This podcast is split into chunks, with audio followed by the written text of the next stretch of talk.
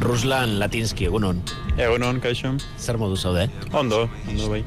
Zu Kieben bizi zara, Kieb iparraldean, ez da? Bai, bai, kiefen. Kiefen onduan. Kieben ondoan. Ixa, ixa, kiek esan da.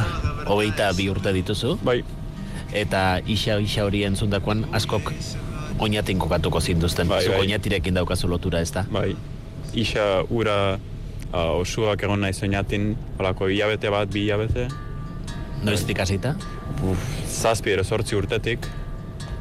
Bai, Ze oroitzapen daukazu oinatirena? ze ez dut Ze oroitzapen daukazu oinatirena? Zer akordatzen zara oinatiko egonaldi hoietaz? Bo, ez dakit, soinatin gustora egon naiz.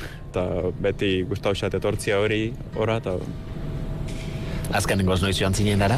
o, undala hiru urte uste dut, emeretzi urtekin. Joan zinen azkenengoz. Bai, Eta orain Kieben bizi zara eta azkenengo urtebete honetan tokatu da Ukrainan gerra. bai, bai. Nola bizi izan duzu zuk urte hau? O, pff, ez dakit, ez zan oso zaila, bo, zan zaila uh, jentia galtzen, ze galdu dut hiru lagun, uh, gerra horietan, eta nerekin hainbeste ez da ezagut pasau, ba, nere etxia ondo dau, eta hola dau.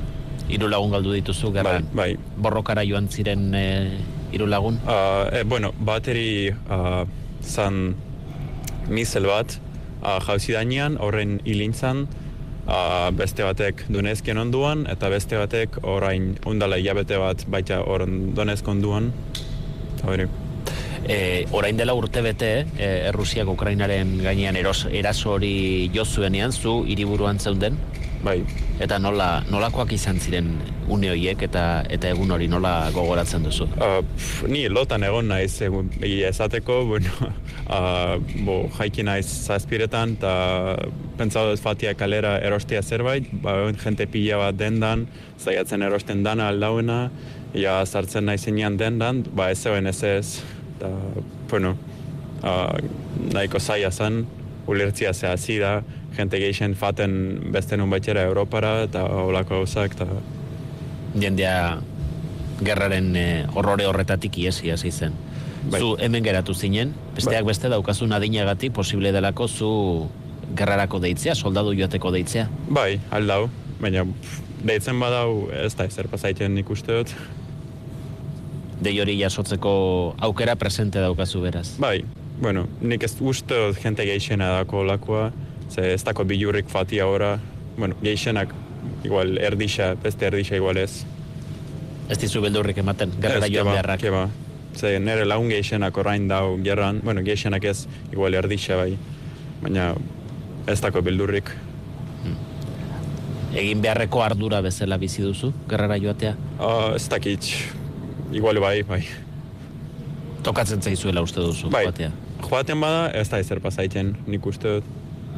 Gerran e, izan diren edo dauden zure lagunek zer kontatzen dizute frontean bizi dutenari buruz. Uh, pf, kontatzen dau, bo, zaila da, ze orain behintza bai. Lehen, lehen hau, undala hiru hilabete zan apurtxo bat zamurraua, baina orain zaila da, ze jente pila bat hilten ari da. Ze Rusiakoak asko giexau da hil faten, eta zaiatzen kentzen Ukrainiako teritoria, ez dakit zer esaten da, bai. Ba hori, Zubien bitartean esan bezala Kieben bizi zara eta hemen bizi eta eta lan ere bai, ezta? bai, Nolakoa da hemen orain bizi modua Kieben? Guk asteburu hontan atzeman dugunagatik nahikoa normaltasun itxurarekin bizi da hiriburua. Badaude gerraren arrastoak, badaude eh, gerraren zauriak azkenengo urtebete honetakoak. Ni- Orain, orain nik uste dut ja ez e, urtia pasau da eta jentea geixen da modo hori normala da. Eta nabil lan egiten, bo, bizitzen betiko moduan, ge- geixenak ja hueltau diaz Europatik eta etxean daude. Ba, normala da, nik uste dut.